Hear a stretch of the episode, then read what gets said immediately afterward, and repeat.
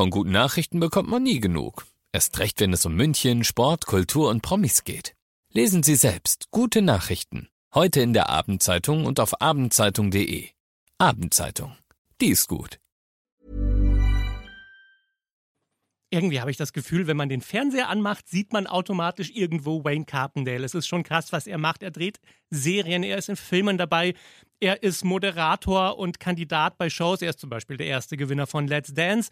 Also, Wayne Carpendale, der Sohn von dem Schlagersänger Howard Carpendale, der Ehemann von der Moderatorin Annemarie Warnkos, ist ein echtes Multitalent und jetzt ist er zu sehen in der Weihnachtsserie Friedliche Weihnachten läuft bei Amazon Prime Video und ich habe mit ihm ein sehr schönes weihnachtliches Interview geführt.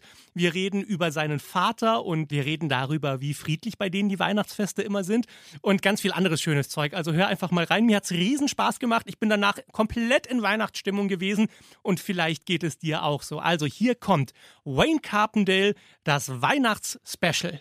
Alles gesehen. Emus heiße Tipps für Filme und Serien.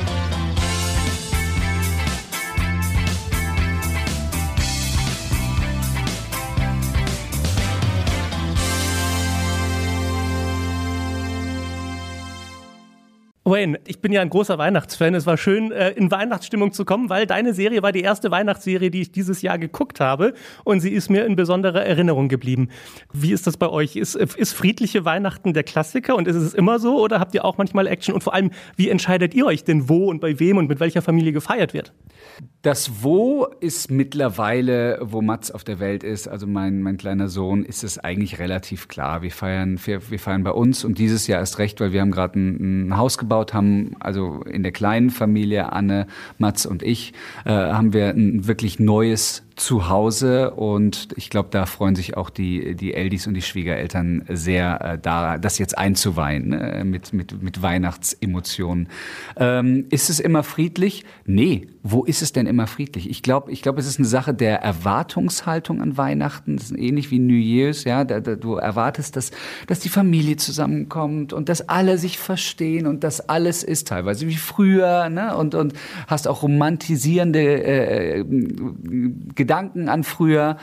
Und dann fällt dir aber auch mal immer wieder ein, dass eigentlich immer Weihnachten mindestens einmal irgendwo gezopft wurde in der Familie. Es kommen Menschen zusammen, gerade, gerade wenn die ganz große Familie zusammenkommt, dann kommen natürlich auch Menschen zusammen, die sich jetzt im Jahr vielleicht wenn es hochkommt, ein, zwei Mal sehen, vielleicht auch gar nicht gesehen haben. Und auf einmal kommen die am äh, 24, 25, 26. oder noch mehr zusammen, sitzen voreinander, können nicht ausweichen, können nicht in die Stadt shoppen gehen oder sonst was. Alles hat zu, Restaurants haben zu. Das heißt, man sitzt voreinander und tada, Action. Da passiert natürlich äh, nicht nur Harmonie, sondern da, da geht's dann auch zur Sache. Und da sagt dann einer vielleicht mal das Falsche, irgendwie hast dich ja auch lang nicht gemeldet und puh, ja, aus der Erwartungshaltung wird ein großer Vulkanausbruch. Ähm, und äh, so ist es auch bei uns in der Serie und manchmal auch bei den Carpendales und den Warncrossis. Jetzt hast du deinen Sohn schon erwähnt und ich weiß bei ganz vielen Freunden von mir, die jetzt inzwischen Eltern geworden sind, ist Weihnachten seitdem was anderes nochmal. Also es, es hat nochmal eine ganz andere Bedeutung. Ist, empfindest du das auch so? Ist es, muss man, muss man Vater werden, um Weihnachten nochmal neu zu entdecken, auch für sich selbst? Nein, also ich glaube nicht, dass man Vater werden muss, um Weihnachten neu zu entdecken. Es ist eine Möglichkeit. Es gibt auch viele andere Möglichkeiten, beispielsweise äh, äh, sich neu zu verlieben oder, oder mal in der Sonne zu feiern, anstatt im, im Schnee. Es gibt viele, viele unterschiedliche Traditionen auf der ganzen Welt, nach denen man Weihnachten feiern kann. Aber natürlich, wenn du, wenn du, wenn du ein Kind bekommst, in unserem Fall unser, unser kleiner Matz, da verschiebt sich das dann alles nochmal eine Generation. Ne? Es war schon dann irgendwann komisch, so mit 39, 40, als ich noch nicht Papa war, war es schon irgendwann komisch, dass äh, Anne und ich immer noch so die Kinder sind, die beschenkt werden. Und jetzt ist Mats auf der Welt und, und jetzt ist der, hat der Fokus sich geändert äh, und hin zum Kind wieder. Ne? Weil natürlich bin ich mit 40 auch noch Kind, wenn, wenn, wenn mein Mom und mein Dad da sind. Aber jetzt verschiebt es sich auf, auf Mats und im ersten Jahr war das eher so, wir gucken ihm beim Krabbeln zu und oh, hat er sich, hat er sich jetzt schon einen Zentimeter, war das schon Krabbeln? Ja, Im nächsten Jahr äh, war das schon der erste Schritt und so weiter. Und, und jetzt mittlerweile mit viereinhalb ist er ist ein richtig kleiner Junge. Äh, ich glaube, es wird auch nicht so lange dauern wie die letzten Jahre, dass er seine Geschenke öffnet. In den letzten Jahren hat er, glaube ich, pro Stunde dann irgendwie ein halbes Geschenk äh, geschafft, aber jetzt ist er da schon äh, versierter. Und, ähm, und natürlich, klar, wenn du dann, äh, wenn du dann Papa bist, dann, dann machst du die gleichen Dinge mit, mit deinem Sohn, die deine Eltern mit dir gemacht haben.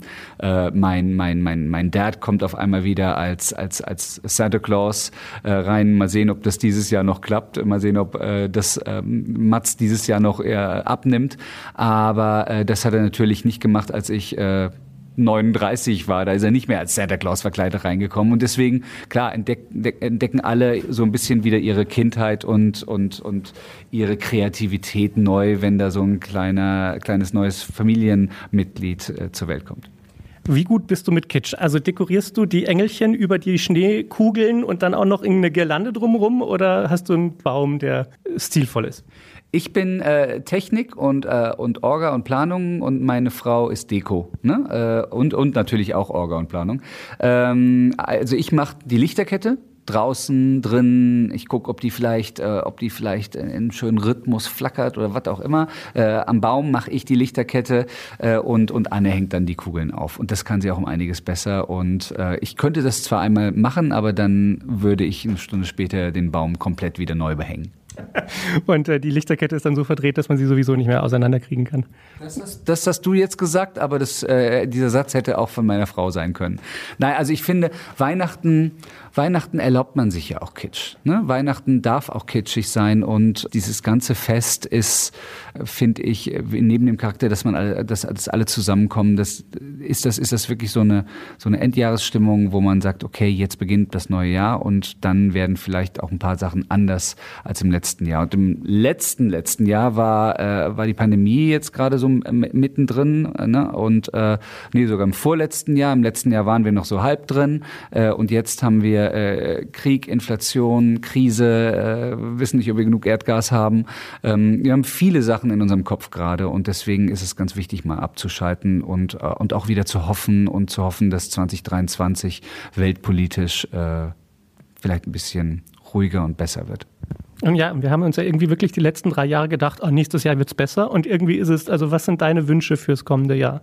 ich hoffe schon, dass, dass wir die Krisen, und das sind schon gerade eine ganze Menge, ähm, und, und all das, das, was sich so aufgestaut hat in den letzten Monaten und in 2022 auch jetzt äh, die, die, die WM, der Anfang der WM mit der deutschen Nationalmannschaft, das war nochmal eins on top und, und hoffentlich auch Corona, dass wir all diese Themen wirklich so langsam hinter uns lassen können und dass einfach das äh, wiederkommt. Da war auch nicht alles, alles gut, aber das wiederkommt, was 2019, 2018 in den Jahren davor war, weil, hey, eigentlich geht's uns allen scheiße gut.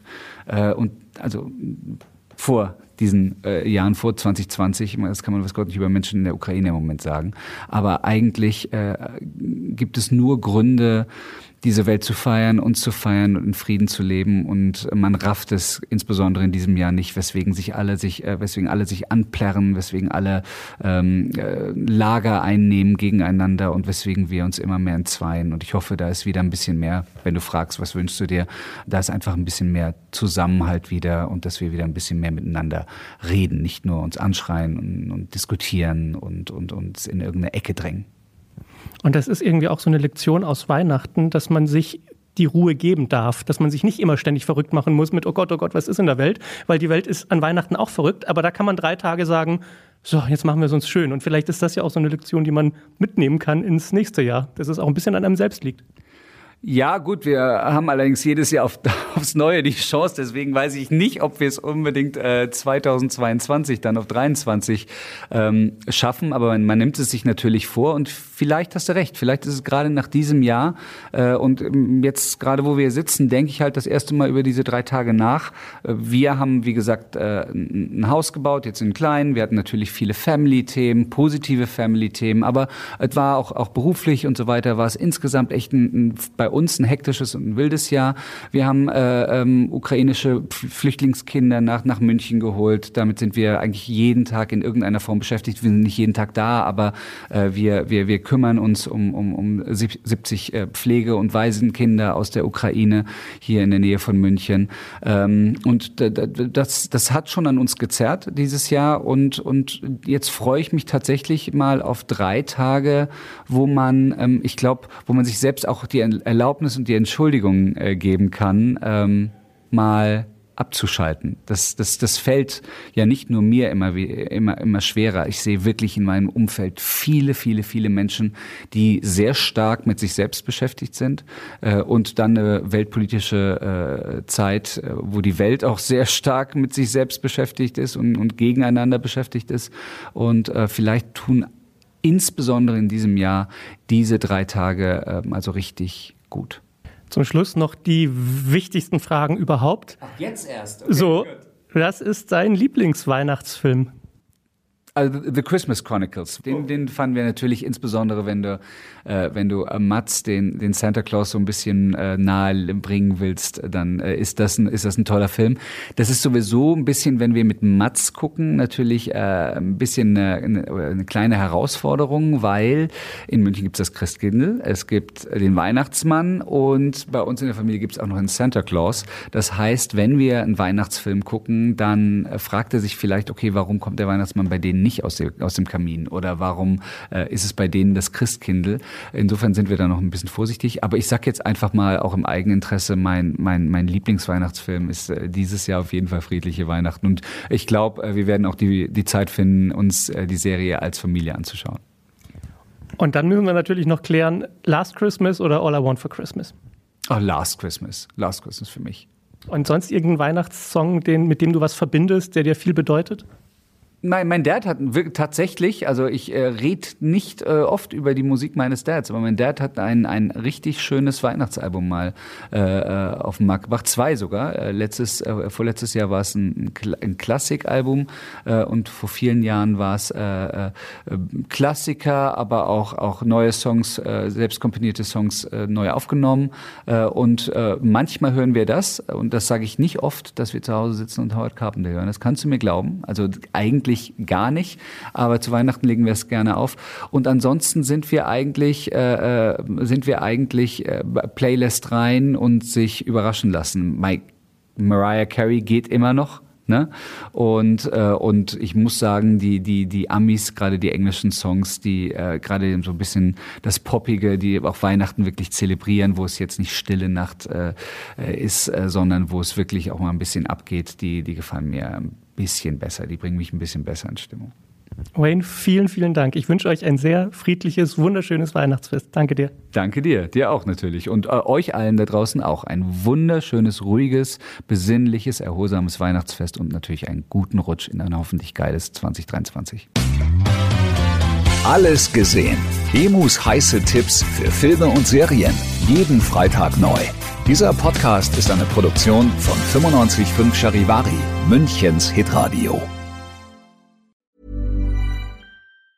Planning for your next trip? Elevate your travel style with Quince. Quince has all the jet-setting essentials you'll want for your next getaway, like European linen, premium luggage options, buttery soft Italian leather bags, and so much more. And it's all priced at 50 to 80% less than similar brands. Plus, Quince only works with factories that use safe and ethical manufacturing practices. Pack your bags with high-quality essentials you'll be wearing for vacations to come with Quince. Go to quince.com/trip for free shipping and 365-day returns.